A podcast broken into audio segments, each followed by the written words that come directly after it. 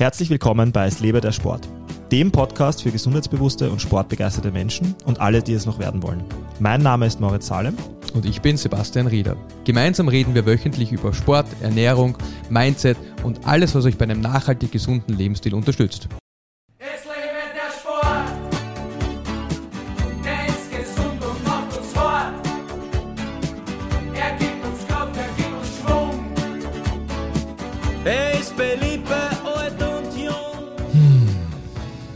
Warst du eigentlich schon bei Cirque du Soleil, Basti? War ich noch nicht, aber ich plane eventuell dieses Wochenende hinzugehen. Die sind ja direkt hinterm CrossFit. CrossFit weiß. Arena im, Sie trainieren noch bei uns. Starship. Ah, wirklich? Ja, einige von denen trainieren jetzt bei uns. Geil.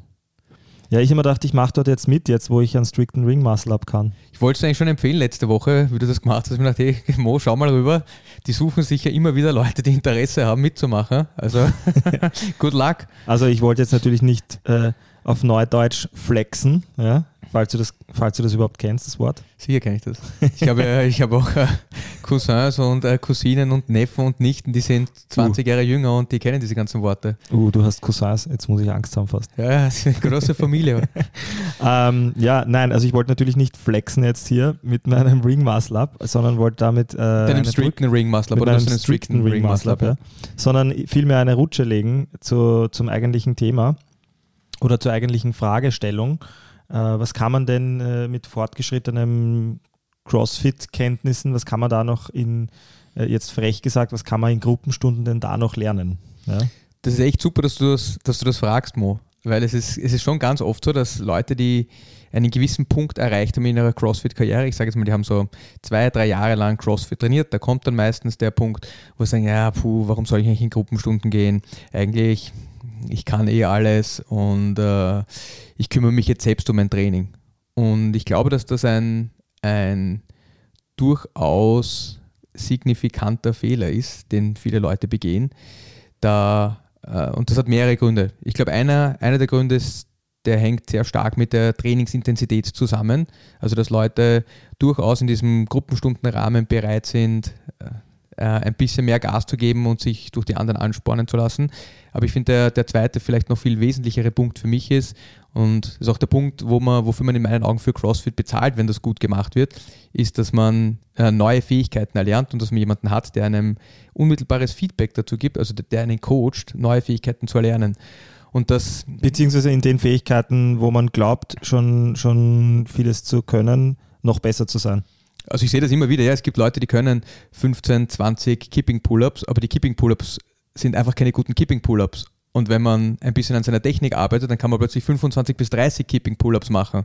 Ohne Also- eine Luxation der Schulter zu riskieren. ohne, ohne eine Luxation der Schulter zu riskieren, äh, ohne sich irgendwo weh zu tun und ähm, mit relativ geringem Aufwand. Und ich glaube, das ist, weil wir vorher ganz kurz darüber gesprochen haben, ich glaube, das ist das, was viele Leute äh, nicht ganz verstehen oder sehen, ist, ähm, jetzt kommt man an einen Punkt, wo man relativ fit ist und dann sagt man, ich mag irgendwie noch fitter werden und man kippt so voll in dieses CrossFit-Ding rein, dass wie werde ich eigentlich wirklich besser im CrossFit? Und wir haben darüber eine eigene Folge gemacht. Und da gibt es natürlich Dinge wie, ja, natürlich muss man seine Kraft äh, erhöhen, man muss seine Ausdauer erhöhen. Und das sind auch Sachen, wo ich durchaus der Meinung bin, dass man das, wenn man mehr machen möchte, sehr gezielt mit wenig Aufwand, also wie immer dieses Minimum Effective Dose Prinzip. Ja, wenn ich stärker werden mag, muss ich viermal die Woche squatten? Wahrscheinlich nicht. Wahrscheinlich reicht es, wenn ich einmal in der Woche squatte und vielleicht einmal in der Woche etwas Drückendes mache und dann was Ziehendes mache fürs CrossFit-Setting. Also nicht, wenn ich Powerlifter werden mag, aber fürs CrossFit-Setting reicht es vielleicht einmal. Ähm, oder wenn ich sage, ich mag an meiner Ausdauer arbeiten, dass ich mich ein, zwei Mal in der Woche auf irgendeine Maschine setze oder laufen gehe, ist wahrscheinlich ein, ein, ein super Punkt, um, um das spezifisch Schwächen aufzutrainieren. Ich glaube, das, was ganz wenig Leute am Radar haben, ist, ist eben das Thema Skill und Bewegungsgenauigkeit, Bewegungsmechanik und die ganzen, ich sage jetzt mal, neurologischen Komponenten. Also wir haben, wir haben ja in der What is Fitness Folge, ist übrigens eine sehr hörenswerte Folge für alle Leute, die an Fitness interessiert sind, über die 10 General Physical Skills gesprochen, also über die 10 allgemeinen körperlichen Fertigkeiten oder Fähigkeiten. Und da gibt es vier, die sind in ihrer Natur aus eher so, dass man sagt, dass es muskuläre Eigenschaften sind, wobei man das gar nicht so klar trennen kann. Aber das wäre sowas wie Kraft, wie Herz-Kreislauf-Ausdauer, wie äh, lokale Muskelausdauer, wie Beweglichkeit und dann gibt es Dinge, die sind neurologischer Natur, das ist zum Beispiel Koordination, Bewegungsgenauigkeit, äh, Geschicklichkeit und Balance. Und gerade wenn man über die spricht oder wenn man die trainieren möchte, dann glaube ich, ist es sehr, sehr angebracht, einen Coach zu haben. Also das Thema, ich gebe ein einfaches Beispiel, das Thema, ich mag Reißen erlernen. Ist die Frage, kann ich das in einem Gruppensetting? Ich glaube, wenn man jemanden hat, der, einen gut, der ein guter Coach ist, dann kann man sehr wohl seine Technik durchaus deutlich verbessern in einer Gruppenstunde, wenn man auch bewusst versucht, die Dinge umzusetzen, die einem der Coach sagt und wenn man gut gecoacht wird. Mhm. Und ich glaube, diese Erfahrung haben schon ganz viele Leute bei uns gemacht, die auch äh, länger bei uns trainiert haben. Es war, ich glaube, vor einem Jahr war das mal, war ein Amerikaner bei, bei mir und der ist nur in meine Stunde gegangen, weil ich gesehen habe, dass ich CrossFit Level 4 Trainer war und der war eigentlich richtig gut.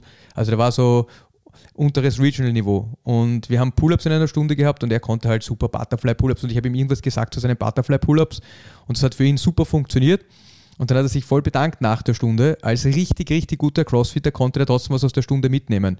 Ich glaube, dass das eines der Hauptthemen ist, ähm, hat man einen Coaching-Staff, der gut ausgebildet ist und auch wirklich bereit ist, in Menschen zu investieren, Zeit und auch sehr viel Energie. Also eine Stunde mit 15 Leuten zu betreuen, ist wirklich auch sehr energieintensiv, sodass man versucht, allen was mitzugeben.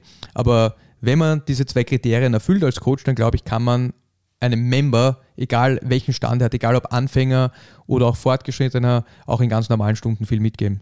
Ich glaube, was wichtig ist, vielleicht auch zu betonen an der Stelle, ich weiß nicht, ob du es so siehst, aber ich, ich, ich, ich ziehe es mal als Schluss.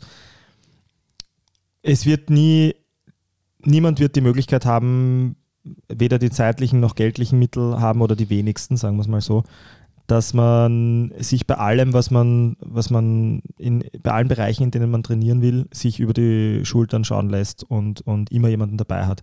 Deswegen wäre es, schätze ich jetzt mal, deswegen hast du die 10 General Physical Skills aufgebracht, äh, besonders wichtig zu entscheiden, wo, wo kann ich es mir zumuten, alleine mehr zu machen und wo sollte ich es vielleicht trotzdem im gecoachten Umfeld machen. Gerade beim CrossFit, wo so viele verschiedene äh, Skills wichtig sind.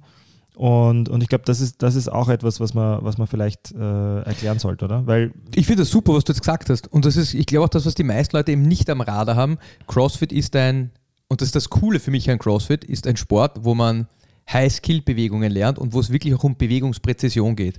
Also das ganze olympische Gewichtheben, das machen Leute 20 Jahre lang mit einem Trainer an ihrer Seite, der jede wieder oder fast jede Wiederholung kommentiert und äh, Feedback gibt. Und die sind noch immer an einem Punkt, wo sie sich gerne coachen lassen, weil sie Mhm. davon profitieren. Im CrossFit haben viele Leute in meinen Augen so ein bisschen dieses Gefühl, ja, es passt, ich, ich kann eh schon alles. Ja. Jetzt habe ich ein halbes Jahr CrossFit gemacht, ich kann alles. Aber CrossFit ist wirklich ein High-Skill-Sport und was High-Skill ist, finde ich, ist sehr abhängig davon, wo man auf seiner Reise ist als Athlet. Mhm. Also das erste halbe Jahr, wenn man nicht besonders viel Sport gemacht hat oder das erste Jahr überhaupt, würde ich sagen, dass es für alle Members, die jetzt zu uns kommen, ich kann das nur für uns sprechen, ja, dass die einfach ein Jahr lang All Levels besuchen. Wir haben immer wieder Leute, die gehen dann in Gymnastikstunden und können keinen Klimmzug, die machen, ähm, also die gehen in Stunden, wo ich mir denke, das passt eh auch, dass du dort bist, aber eigentlich hättest du andere Dinge, an denen du arbeiten kannst, beziehungsweise würde ich einfach mehr in normale Gruppenstunden gehen. Ähm, also High Skill heißt, wenn jemand beginnt, es kann High Skill kann eine Kniebeuge sein. Wenn jemand sich schwer tut, Hüft- und Kniebewegung irgendwie zu koordinieren, kann eine Kniebeuge ein High Skill sein. Wenn man merkt, die Balance passt nicht, kann auch eine Kniebeuge High Skill sein. Aber am Ende des Tages, die, die Elemente, die wir haben, ähm, sind dann für die meisten Menschen doch ähm, High Skill. Also wenn ich sage jetzt eine einbeinige Kniebeuge ist jetzt nicht, ist schon noch High Skill, ein Muscle Up, ein Kipping Pull-Up, also alle dynamischeren Sachen, ein Snatch, also Reißen, Umsetzen, das sind durchaus Bewegungen, ähm, die sehr hohe neurologische Anforderungen haben, sehr hohe Anforderungen an Bewegungspräzision und wo unmittelbares Feedback sinnvoll ist. Jetzt beginnt das Thema ja schon in der Stundenplanung. Ähm, wie, wie, wie übersetzt du diese Überzeugung, ähm, die sehr wichtig ist, glaube ich, dass man versteht, Skill ist, steht über, der, über dem Volumen. Ähm, wie übersetzt du das in der Stundenplanung und Organisation? Also ich glaube, da gibt es zwei Dinge, die man, die man als Coach bedenken muss. Ein Riesenthema im CrossFit ist Overprogramming. Und Overprogramming heißt, ich packe eine Stunde voll mit lauter Dingen, sodass keine Zeit mehr dafür bleibt, Bewegungen besser zu machen. Und ich sehe das immer wieder, dass Leute, die haben einen fetten A-Teil und dann gibt es einen B-Teil und dann ist Kraft oder irgendwas anderes. Und ich mag jetzt gar nicht sagen, dass ich nie in diese Falle getappt bin, ähm, wenn auch immer nur kurzfristig, oder dann habe ich versucht, das einfacher zu machen. Aber in meinen Augen ist es schon ein, ein, ein Fehler, wenn man wirklich in jeder Stunde diese Dinge so äh, programmt, weil man nicht mehr dazu kommt, Leute zu coachen. Das ist dann ein, hey, wir machen das relativ schnell, dann machen wir das relativ schnell und dann bleibt eigentlich vorne und hinten keine Zeit mehr, den Leuten bessere Bewegung beizubringen, beziehungsweise sie zu coachen. Also Overprogramming ist ein, ein, ein ganz massives Thema und ich sehe es überall. Und was damit einhergeht, ist auch ganz spannend, finde ich. Und ich verstehe auch diesen Drang, Leuten schnellere Fortschritte äh, zu geben oder gefühlt mehr Fortschritt machen zu lassen, indem man sagt, ich konzentriere mich zum Beispiel auf so eine fundamentale Fähigkeit wie Kraft und ich mache jetzt in jedem Training Krafttraining auch. Ich finde, was damit durchaus außer Acht gelassen wird, ist eben genau diese Skill-Komponente, dass man keine Zeit mehr hat, Skill zu machen und dass die Leute, die besser werden wollen den Skills, dann irgendwas anderes machen müssen, um Skills zu erlernen.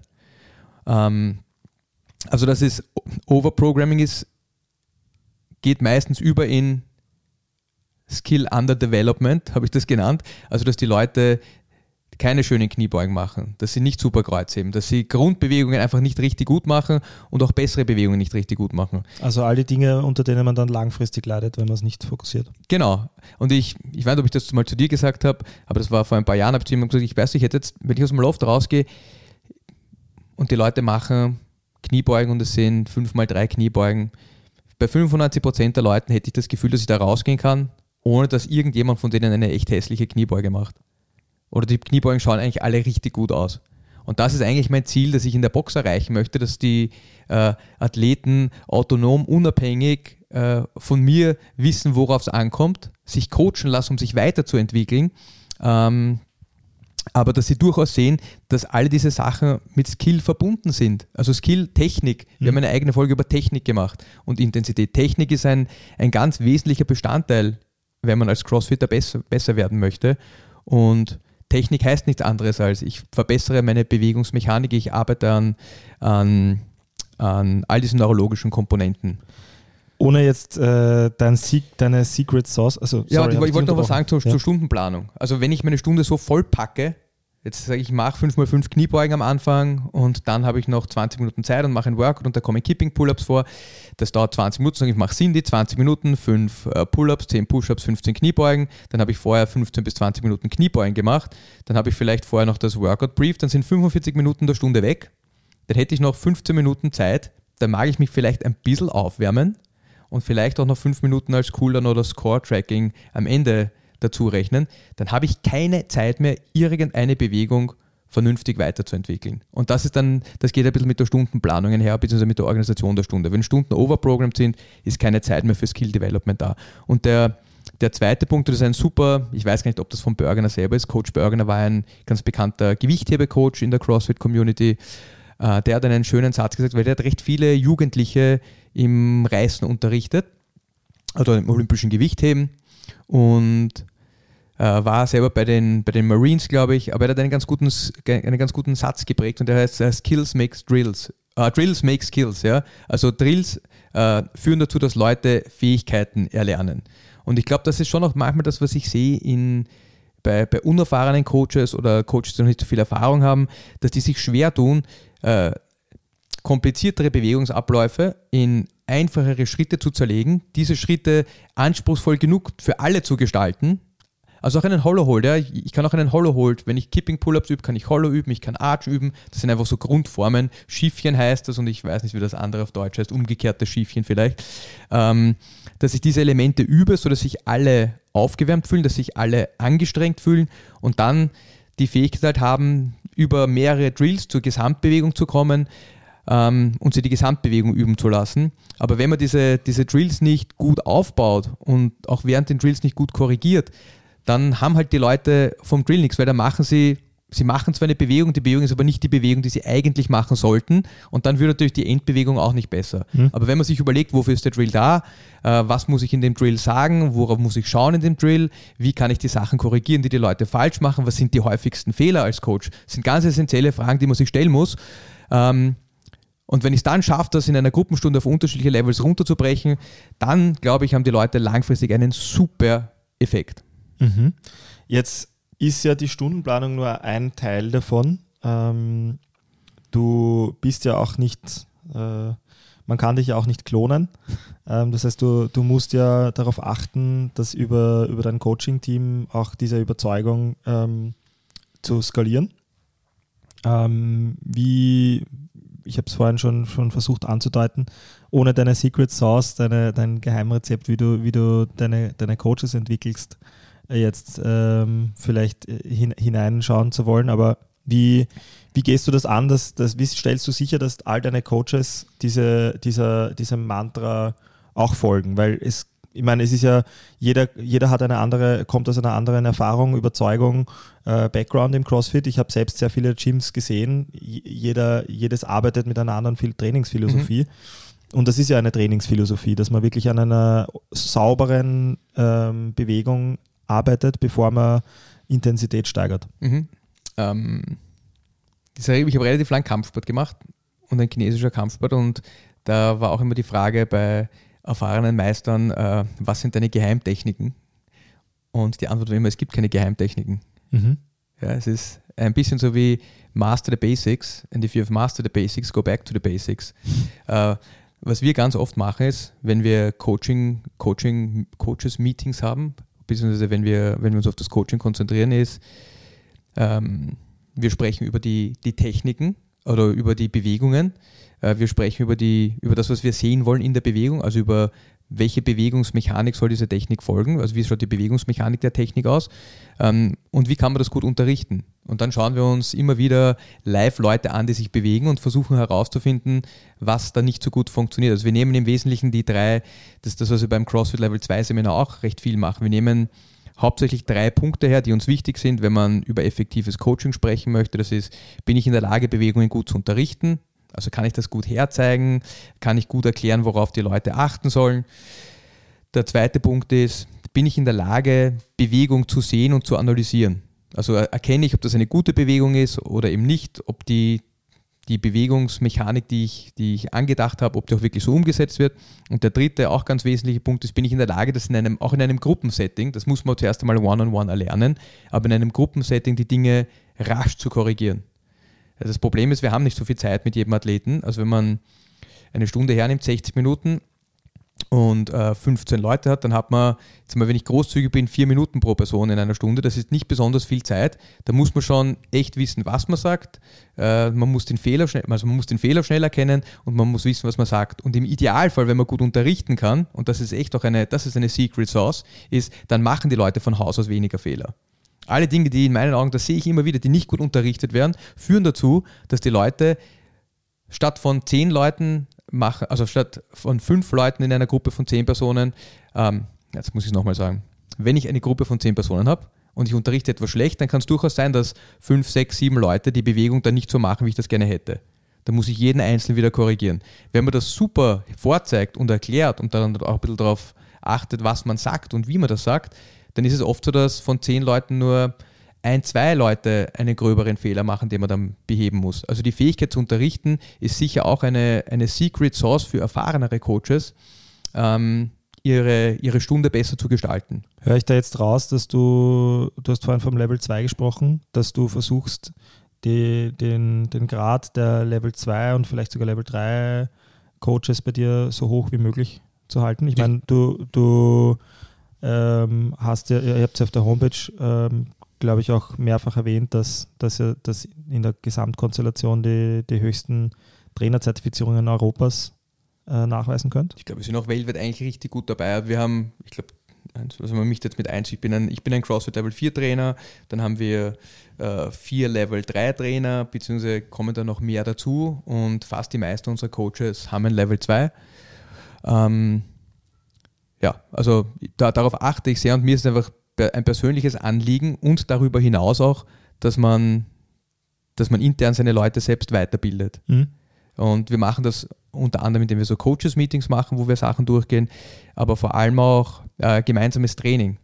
Also ich finde, gemeinsames Training ist, ist auch ein super Tool, um, um Also so für Team Cohesion, das Team besser zusammenzuhalten und auch um an Bewegungen jetzt in einem lockereren und vielleicht auch lebensnaheren Setting zu arbeiten. Ja, und auch gegenseitig vielleicht, um sich Coaching-Techniken abzuschauen, oder? Das meine ich. Also ich, zum Beispiel, ich kann jetzt sagen, hey, schau, wir machen einen Kipping Pull-Up, wir machen die und die Drills, darauf schaue ich. Und das führt allein dazu, dass die Leute checken, was vielleicht wichtige Elemente in der Bewegung sind und auch Verbesserungen in ihrer eigenen Bewegung bemerken. Also das ich heißt, finde, du hältst dann diese Stunden auch so, wie wenn du sie. Na, ich halte jetzt Also- keine Stunde, weil ich trainiere selber mit, Ja. aber wir machen dann oft Drills zu zweit, wo man dem anderen halt Feedback geben muss. Passt Okay. das oder passt nicht oder was kann man besser machen? Cool. Und das führt dazu, dass die Leute coachen, das führt dazu, dass die Leute Bewegung sehen, aber in einem, wie gesagt, in einem lebensnahen Setting. Oft ist immer so, in einer, wenn wir so ein Coaches-Meeting haben, dann nehmen wir alle Coaches her und dann stehen da sieben oder acht Coaches und einer leitet die Gruppe an, aber da weiß jeder, worum es geht. Also das ist dann irgendwie so ein bisschen ein abgekartetes Spiel. Äh, und wenn man dann, jetzt sind wir wieder bei komplexen Bewegungen, ja, aber wenn man komplexere Bewegungsmuster einbaut, also Real-Life-Examples, hey, heute sind Keeping-Pull-Ups oder Butterfly-Pull-Ups dran oder Muscle-Ups, dann, dann ist es wirklich so, dass man plötzlich an echten Menschen arbeiten kann, die echte Fehler haben. Und das ist, das ist viel spannender und viel herausfordernder als in so einem künstlichen Setting. Also ich finde, es zieht sich da schon ein Faden durch bei dir, weil ich meine, wir sitzen hier jetzt neben einer fast schon Bibliothek an, an, an Büchern. Jeder, der dich kennt, weiß, wie wissbegierig du bist. Und, ähm, und das ist ja auch das, das Eindrucksvolle, ja, dass, dass für dich das Lernen nie aufhört. Und, ähm, und, und äh, ich glaube, in dem Kontext sollte man, sollte man das Gruppentraining auch sehen, dass man Continuous Education, also dass man, dass man nie aufhört zu lernen, oder? bin ich, bin ich voll bei dir. Und ich glaube auch, dass man, selbst wenn man zu nicht so erfahrenen Coaches geht, die sich Mühe geben, immer wieder was mitnehmen kann. Also es ist nicht so, dass, dass die, die Anzahl an Jahren vorgibt, wie gut jemand coachen kann, sondern ich glaube, das hat sehr viel mit dem persönlichen, wie, wie sehr man sich einbringt, wie sehr man sich versucht, in andere Leute hineinzuversetzen, ähm, wie sehr man die Dinge auch wirklich übt, also unterrichten, wie sehr man unterrichten, sehen, korrigieren übt. Ja, ist man bereit, sich Videos anzuschauen auf, auf YouTube von guten Gewichthebern und zu schauen, hey, zieht er zu früh, zieht er sich gut unter die Stange, macht er das im richtigen Moment oder man nimmt sich CrossFit Games Videos her und schaut, wie sich Leute dort bewegen und schaut, ob man äh, Bewegungsschwächen ausfindig machen kann. Aber wenn man bereit ist, da auch als Coach viel Zeit reinzustecken und auch als Member, ich finde, das ist, eine Sache ist, seine, seine Coaches zu educaten, zu unterrichten. Ich finde, der andere Punkt ist, wie setzt sich das fort auf die Member? Und ähm, also auch da, mein Ziel ist es eher, äh, selbstständig autonome Members heranzuzüchten, die, wenn die woanders hingehen, eigentlich wissen, was sie machen können, weil sie es lange genug gemacht haben und zum Teil auch verstanden haben. Und jetzt nicht nur Leute zu haben, die in die Stunden kommen und sagen, okay, ich lasse mich jetzt eine Stunde bespaßen, weil das funktioniert auch im CrossFit-Setting gar nicht so einfach. Weil bespaßen, wenn ich irgendwie drüber nachdenken muss oder mit meinem Körper arbeiten muss, meinen Körper irgendwie versuche besser bewegen zu können, dann, dann erfordert durchaus auch erfordert das durchaus auch mehr Aufmerksamkeit als, sag jetzt mal, auf einen Sandsack zu hauen, äh, ein paar Burpees zu machen und am Radl zu sitzen. Diese Sachen haben alle durchaus ihren Sinn, aber wenn man an, an Skills arbeiten mag, die ein essentieller Bestandteil von CrossFit sind, dann glaube ich, ähm, kommt man da nicht so weit, wenn man einfach nur hingeht und sagt, okay, ich mache den Drill jetzt und äh, also ich, also ich spule das quasi runter und mache es nicht besonders bewusst. Aber dieses, die Member ähm, unterrichten und die Member weiterzubringen und ihnen Tools zur Verfügung zu stellen, um vielleicht auch außerhalb der Klasse an, an Dingen zu arbeiten. Ich sage das ganz oft, in meinen Augen für Frauen, die meisten Frauen, die ich kenne, können leider keinen Liegestütz und auch keinen Klimmzug. Ich finde ein mega Ziel, aber die Männer, viele Männer auch nicht, ja, aber ein mega Ziel für eine Frau ein erstes ist, kann ich einen schönen Klimmzug, kann ich einen schönen Liegestütz machen? Wie komme ich dorthin? Ja, das geht, wenn man Mhm. nur CrossFit macht in den Klassen, aber es dauert halt viel länger, vor allem wenn man es nur zwei, dreimal in der Woche macht. Wenn man fünfmal in der Woche trainieren geht, dann kommt man dort sehr schnell hin. Mhm. Aber was könnte ich machen mit wenig Aufwand? Echt wichtig, mit wenig Aufwand, vielleicht fünf bis zehn Minuten vor der Stunde oder nach der Stunde, um zu meinem ersten Klimmzug zu kommen oder um zu meinem, zu meinem ersten Liegestütz zu kommen. Ich glaube, das ist auch eine schöne Überleitung zu einem Thema, das äh, ich zumindest sehr lange, ich, trotz, trotz vieler Jahre CrossFit, nicht ausreichend zumindest am Radar hatte. Irgendwo habe ich es schon, irgendwo war es mir schon klar, aber trotzdem dann nicht so bewusst. Äh, und zwar der Unterschied zwischen Training und Practice. Das, ähm, ich habe das in, in äh, Ben Bergerons Podcast immer wieder gehört. ähm, dass wer nicht mindestens ein, zweimal die Woche auch Practice in sein, sein Training involviert, der wird sich sehr schwer tun, besser zu werden. Liebe ich, ja. Also das ist eines meiner Lieblingsthemen und es ist ganz, es ist ganz spannend. Vielleicht nur ganz kurz, Ja. vielleicht möchtest du nur ganz kurz aus deiner Sicht den, den wichtigen Unterschied auch erklären, bevor du sagst, warum es dein Lieblingsthema ist. Weil ich glaube, ich wage zu behaupten, dass viele das Thema nicht am Radar haben. Also wenn man sich diese, ich, ich breche es jetzt runter auf diese zehn allgemeinen körperlichen Fertigkeiten oder athletischen Fertigkeiten. Äh, Training bezieht sich auf die ersten vier. Und bei Training ist immer ein, ein ich sage jetzt mal, relativ hohes Maß an Intensität involviert. Also wenn ich jetzt sage, ich mag mehr Ausdauer entwickeln, dann muss ich halt an irgendeiner Schwelle, an meiner aeroben Schwelle trainieren. Wenn ich sage, ich mag mehr äh, anaerobe Ausdauer haben, dann muss ich halt ein bisschen höher von der Intensität trainieren. Äh, wenn ich Kraft entwickeln mag, muss ich meinen Muskel stark genug belasten, sodass ich langfristig äh, einen positiven Trainingseffekt habe. Also das sind Dinge, die mit Intensität zu tun haben. Jetzt, um das in Kontrast zu setzen, ja, wenn man Springschnur springen möchte und einen Double Under machen mag, dann sind die meisten Leute in der Lage, 5 bis 10 Zentimeter zu springen. Sie sind in der Lage, ihre Handgelenke prinzipiell mal schnell genug zu bewegen. Wo sie sich schwer tun, ist beide Bewegungen vernünftig ein, in ein Bewegungsmuster zu verpacken, also die Koordination dieser unterschiedlichen Bewegungen. Und da kommt Practice ins Spiel. Es bringt nichts, höher springen zu trainieren. Das wäre etwas Intensives. Es bringt nichts, äh, wenn man versucht, seine Handgelenke schneller zu drehen. Da geht es eher um die Bewegungskoordination. Wie erreiche ich das? Oder man hat einen Fehler, ein anderes Beispiel. Man hat einen Fehler beim, beim Reißen. Ja, man zieht immer zu viel mit seinen Armen. Man kommt dort nicht weiter, wenn man immer mit fast maximalem Gewicht trainiert. Dann kann man einfach nicht an seiner Technik arbeiten, weil das Gehirn sagt, okay, mir geht es eigentlich nur darum, dass du diese Stange über Kopf bekommst. Äh, Dein jetziges Bewegungsmuster ist, du ziehst mit den Armen an. Das kann man mit sehr, sehr schwerer Belastung oder hoher Belastung nicht wegbekommen. Und wenn man das jetzt mit, mit Practice, also mit Üben, Mhm. mit Üben vergleicht, bei Üben geht es nicht um die Trainingsintensität, sondern es geht darum, um bewusst an Bewegungsmustern zu arbeiten. Also das wäre in dem Fall, ähm, kann ich mit leichterem Gewicht daran üben. Das kann zum Beispiel sein, ich mache einen, ich mache einen Snatch-Pull oder ich mache einen Pull-Under im richtigen Moment. Also ich übe Teilelemente der Bewegung mit einem Fokus darauf, den Fehler, den ich hatte, wegzubekommen. Das ist aber mit leichtem Gewicht, sodass mein Körper das neue Bewegungsmuster lernen kann. Also es gibt einen super, super Spruch, der heißt, the greater the load, the greater the learning. Je größer das Gewicht, desto größer ist der Lerneffekt. Das ist aber auch ein negatives Sprichwort. Wenn ich schlechte Technik habe und versuche, schlechte Technik mit viel Gewicht zu verbessern, dann wird mir das nicht gelingen und ich werde super meine schlechte Technik einschleifen. Ähm, üben heißt, ich gehe mit dem Gewicht runter äh, und, und versuche das Bewegungsmuster zu verbessern. Und das bezieht sich auf die, auf die neurologischen Komponenten der, der 10 General Physical Skills. Und jetzt finde ich auch ganz spannend, wenn du dir richtig gute Sportler anschaust. Die verbringen 80% ihrer Zeit, also jetzt nehme ich Austauschsportler her, Leute, die Tour de France die verbringen 80% ihrer Zeit oder ungefähr 80% ihrer Zeit damit, so in Zone 2 aerobe, ä- aerobe Zone zu trainieren. Die haben schon noch richtig, richtig intensive Einheiten, aber den größten Teil ihrer Zeit verbringen die mit Grundlagentraining. Wenn man sich gute Gewichtheber anschaut, die verbringen 80% ihrer Wiederholungen, verbringen die an, dieser knapp unter 85% Schwelle. Also die meisten Wiederholungen, die die machen, sind nicht richtig schwer. Die meisten Wiederholungen, die die machen, sind technisch richtig gut. Und ich glaube, da merkt man auch schon, wo der Trend hingeht. Es ist, ich schaue, dass ich echt viele Wiederholungen mit super Technik oder mit guter Grundlage mache. Und von dort aus kann ich dann immer wieder in Spitzen gehen und versuchen, die Spitzen weiter nach oben zu bringen. Aber es geht eher so, dass man das Bottom-Level weiter raufbringt, in meinen Augen. Und das ist das, was ich auch im CrossFit ganz interessant finde. Dass ich spreche jetzt nicht von Leuten, die zwei, dreimal in der Woche trainieren gehen, aber Leute, die fünf, sechs Mal in der Woche trainieren gehen oder vielleicht auch eineinhalb Stunden trainieren. Ähm, ich bin der, der Meinung, dass jede CrossFit-Session auch Skill-Training ist. Also viele Leute trennen das, die sagen, ja, ich übe jetzt Keeping Pull-Ups im Workout, sobald das ah, im, im Warm-up, jetzt lerne ich eine Technik, sobald das Workout beginnt, ist mir die Technik vollkommen wurscht und ich mache so, wie ich es immer mache.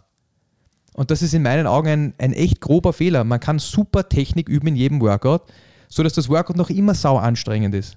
Vielleicht ist man eine halbe Runde langsamer, dafür hat man langfristig einen super Effekt auf seine Bewegungsmechanik, der einem in drei bis sechs Monaten erlaubt, vielleicht zwei, drei Runden mehr zu machen, als man ursprünglich machen konnte, weil die Bewegung so viel sauberer und besser ist.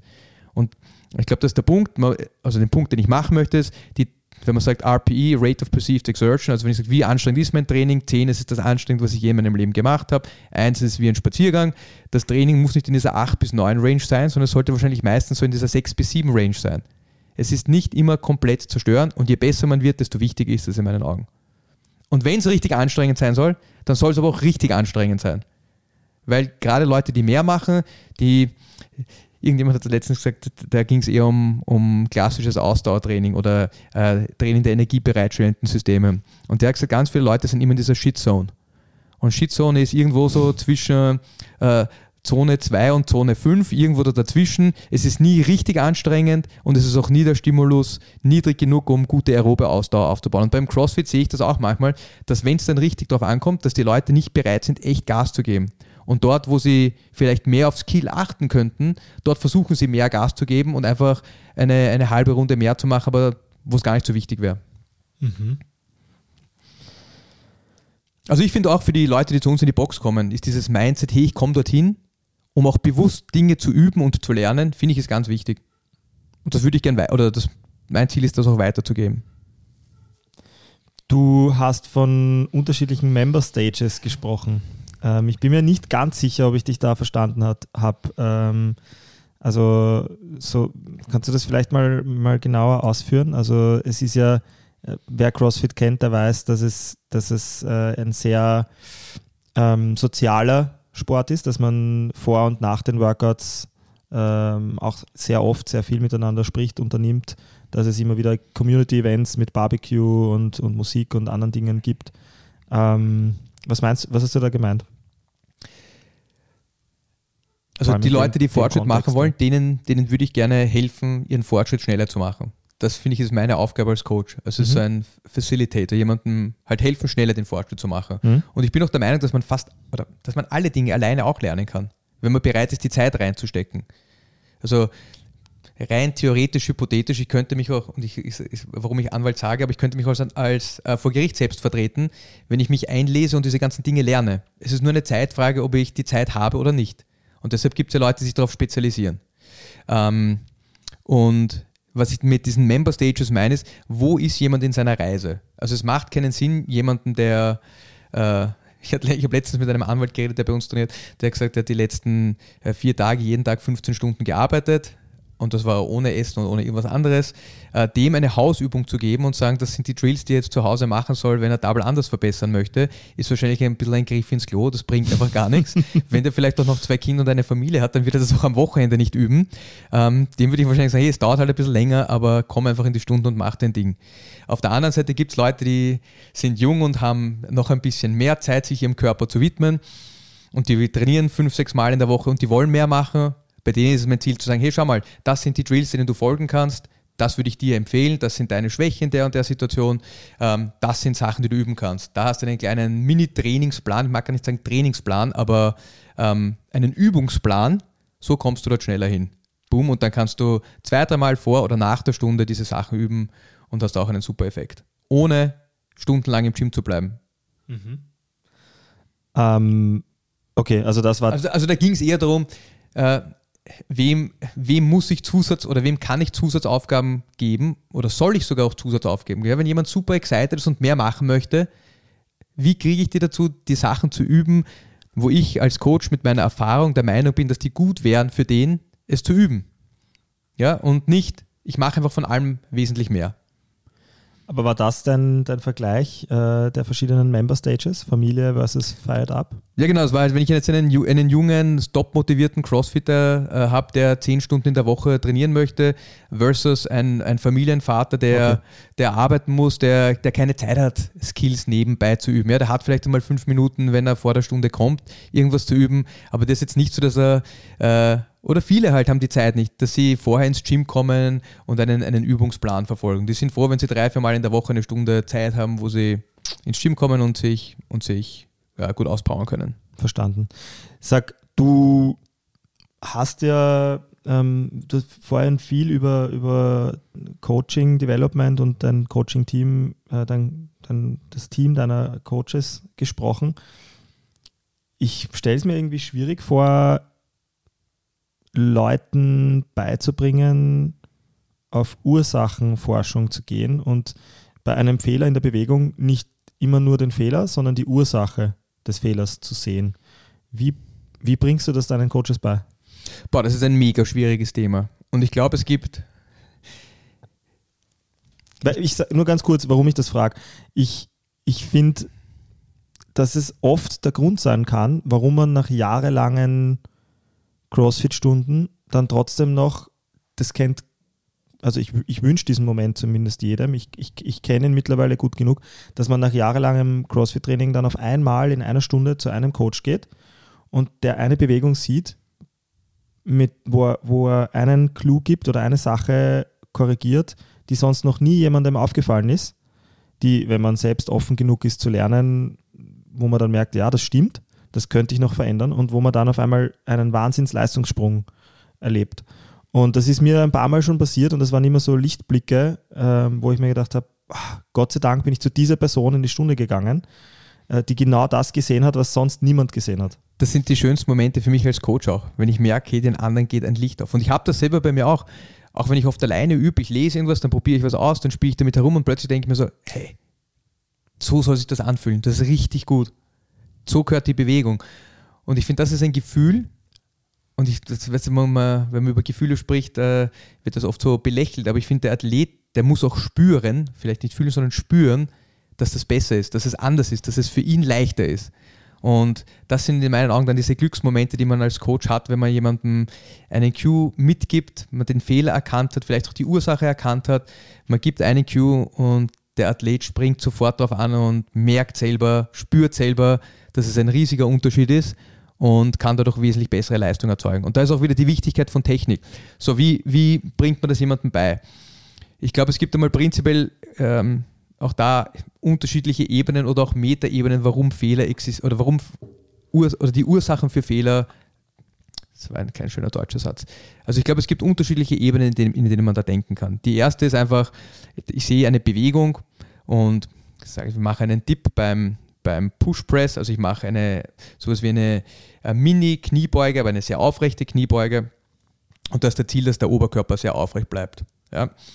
Ähm, jetzt sehe ich zum Beispiel, dass äh, sich jemand äh, in der Bewegung, dass das Becken nach vorne gibt oder nach hinten weggibt oder nach vorne weggibt eigentlich, ja. Und dass der ein bisschen auf die Zehen kommt. Jetzt könnte man ganz banal fragen, ja gut, warum passiert das? Ich könnte als erstes sagen, hey, ähm, schieb deinen Popo mehr nach hinten oder lass das Gewicht auf die Ferse. Ja, der, der, der zweite Punkt wäre, wenn ich das dann noch immer sehe, ist, vielleicht macht er einfach seinen Dip viel zu tief. Ja, der, der dritte Punkt wäre, vielleicht hat er irgendwo, oder das ist die dritte Ebene, vielleicht hat er irgendwo Limitationen, könnte jetzt sein in seiner Hüftbeugung, es könnte sein in seiner Rumpfstabilisation, die ihm von Haus aus es viel, viel, viel schwerer machen, die Bewegung korrekt auszuführen. Und deshalb meine ich, da gibt es da gibt's schon recht viele Ebenen, auf denen man arbeiten kann. Und du weißt, ich habe mich ja recht viel mit diesem Thema Neuroathletik beschäftigt und ich hatte jetzt einen ganz spannenden Fall, der hat jetzt eineinhalb Jahre echt orge Rückenschmerzen gehabt. Und ich habe den ein bisschen, den ein bisschen gleichgewichtsmäßig ausgetestet. Und das war jetzt kein so orger grober Unterschied. Aber der war total eingeschränkt, ähm, Seitneigung zu einer Seite im Vergleich zur anderen Seite.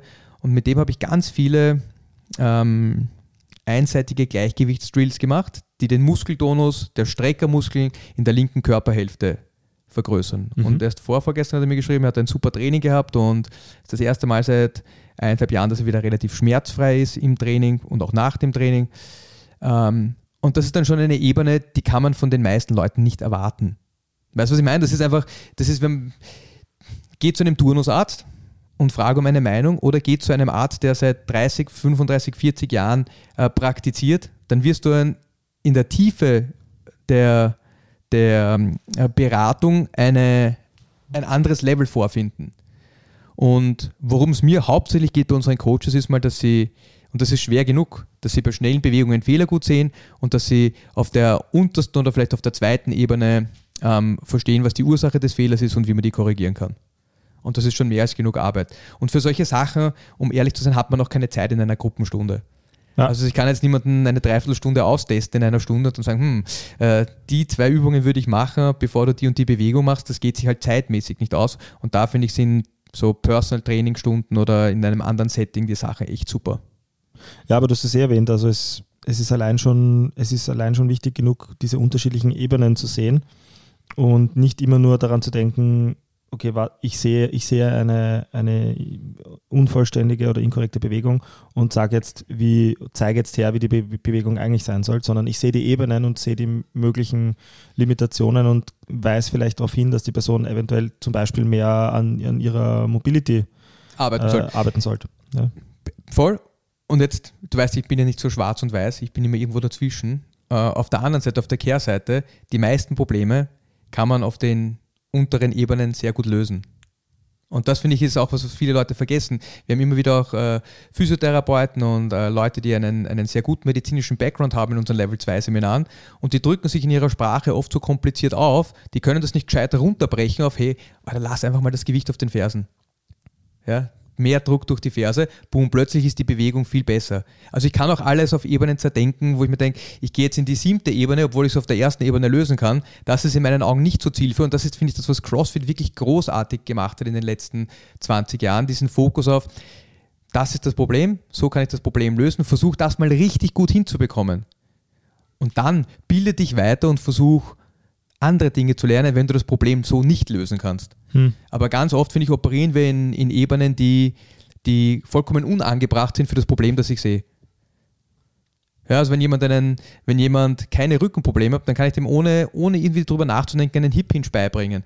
Wenn jemand sehr starke Rückenprobleme hat und die vor allem zutage treten, wenn er so eine Hüftbeugebewegung mit geradem Rücken macht, dann muss ich mir überlegen, ähm, was hat der für ein Problem? Und dann muss ich das vielleicht ganz anders angehen als mit jemandem, der das nicht hat. Aber oft sind die Basics, so wie immer, ähm, ein guter Startpunkt, um, um die meisten Dinge zu fixen. Also wir lernen Gruppenstunden, das sollte heute, glaube ich, die Moral von der Geschichte sein, sind definitiv vom Anfänger bis zum Experten etwas ewig, ewiges im Sinne des ewigen Lernens. Ich glaube, sie sind extrem essentielles. Ich glaube, man kann wirklich was lernen. Wenn man einen guten Coach hat, kann man echt viele Stunden lernen. Sie sind zum Teil lustiger und ganz oft pushen sich Leute mehr. Und wenn die Stunde gut geprogrammt ist, dann ist auch nicht zu viel drin und man hat ein Ding, auf das man sich konzentrieren kann, wo man Gas geben kann. sollten vielleicht wirklich mal über die expliziten Gründe, da, da, wir haben so, so viele Elemente äh, und Hintergründe aus dem CrossFit schon beleuchtet, aber nie die expliziten Gründe für, warum das Ganze in, in Gruppen stattfindet. Mhm. Also das hat ja wirklich sehr viele, du hast ein paar Vorteile eh gerade erwähnt, hat er, hat er ein paar wirklich ganz offensichtliche Vorteile, äh, in der Gruppe zu arbeiten. Weißt du, wir, wir haben ja dann bald auch eine Folge über unsere Umstellung im System, wie wir neue Leute onboarden. Und ursprünglich ist CrossFit so entstanden, dass der Greg Glassman, der Gründer von CrossFit, ganz viele PT-Kunden hatte, also Personal Training-Kunden, die eins zu eins mit ihm gearbeitet haben. Und irgendwann war er so voll, dass er gesagt hat, hey, es geht sich nicht mehr aus. Ich tue zwei Leute zusammen, sagt er denen, ihr könnt halt ein bisschen mehr als die Hälfte zahlen, sodass sein Umsatz höher war und ähm, hat wieder Kapazitäten gehabt, neue Kunden zu akquirieren. Und so ist das weiter und weiter gegangen. Immer gesagt, ja, das, ihr drei, mit euch habe ich jetzt drei Jahre lang zu zweit, oder ihr vier, ihr, habt, ihr zwei habt schon drei Jahre alleine trainiert und jetzt zwei Jahre gemeinsam. Bei euch war das auch so. Ich gebe euch in eine Vierergruppe. Perfekt. Wir sind eine Vierergruppe. Ich mache als Trainer ein bisschen mehr Umsatz. Ähm, ihr trainiert zu viert und habt euren Spaß dabei. Es ist eine gute Stimmung, es ist ein bisschen mehr äh, cooler Flow in der Session, vielleicht ein bisschen mehr Humor, mehr Intensität, wenn man sich ein bisschen mehr matcht. Super cool. Ähm, und das Coole an dem System war, dass er sehr lange mit Leuten auch alleine gearbeitet hat. Das heißt, er hat die Leute gut gekannt, er konnte die gut coachen, er wusste, wo die gut sind oder nicht so gut sind. Aber darüber sprechen wir, glaube ich, ein anderes Mal. Aber es ist ein interessanter Ansatz und auch da ist die Historie, wie das gewachsen ist, diese Gruppenstunden, ist, ist durchaus spannend und ja, wäre mal eine eigene Folge wert, würde ich sagen. Bis Sehr dahin, cool, würde ich auch sagen. Geht's in Gruppenstunden. Sehr cool. Äh, danke dir, Basti. War wie immer sehr spannend. Hab Gerne, Mo. wie immer etwas gelernt. Bis zum nächsten Mal. Bis zum nächsten Mal. Ciao. Vielen Dank fürs Reinschalten bei Es lebe der Sport. Wenn euch gefällt, was wir machen, seid doch so sportlich und unterstützt uns mit einem Like auf Instagram, abonniert und bewertet unseren Podcast auf Spotify, Apple Podcasts, Google oder wo auch immer ihr Podcasts hört. Feedback, Anregungen und Fragen natürlich gerne via Instagram unter Es lebe der Sport unterstrich. Servus. Und bis zum nächsten Mal.